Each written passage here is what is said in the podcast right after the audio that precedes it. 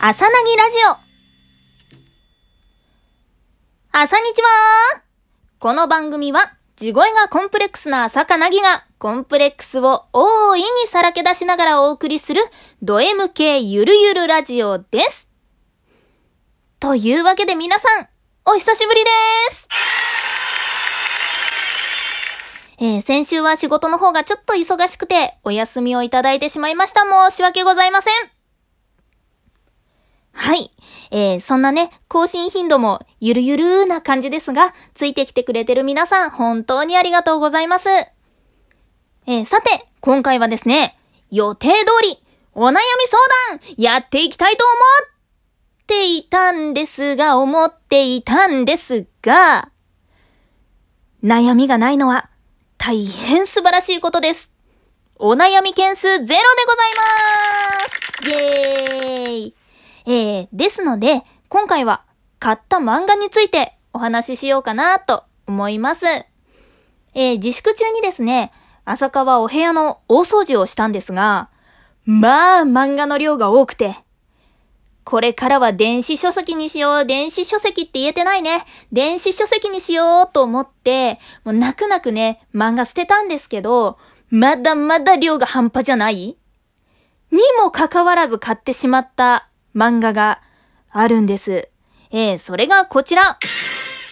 偽りのフレイヤ。どうですかね？タイトルだけ聞くと、ライアーゲームとか、ライアーゲームか、ライアーゲームとかそういう心理戦の漫画館ありませんか？ありますよね。はい、違います。パンパカパーン突然始まる偽りのフレイヤーあらすじじゃんじゃん、じゃ、じゃんじゃんボタン押せなかった。えー、とある小さな村に住む女の子が死んでしまった王子様にうり二つなことから王子様になり変わり国の戦いに巻き込まれていくというお話です。えー、ざっくりとしたあらすじはこういった形になります。えー、少女漫画としてもね、もちろん面白いんですけど、まずね、主人公の女の子の成長していく姿、もうそれが何とも言えずかっこいい。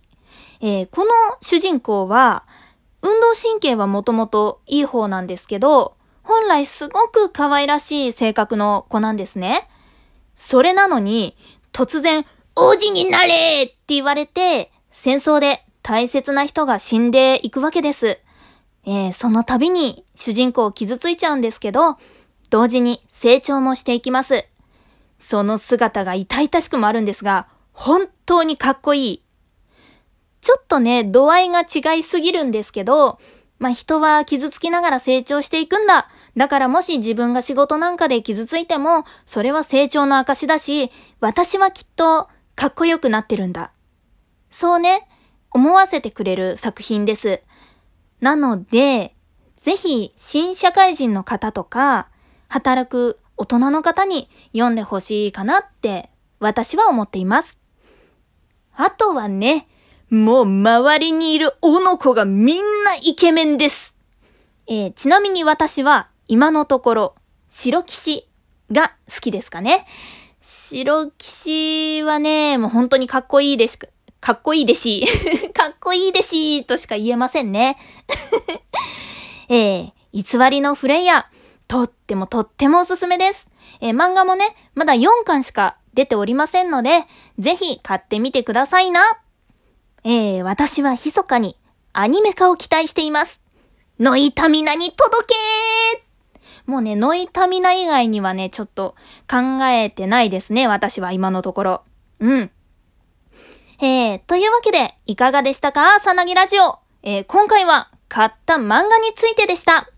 えー、来週の予定はね、決まっておりませんが、ふつおた、質問、お悩み相談、応援等々、いつでも募集しております。あ、あとね、ちなみに、応援第1号、いただいちゃいました。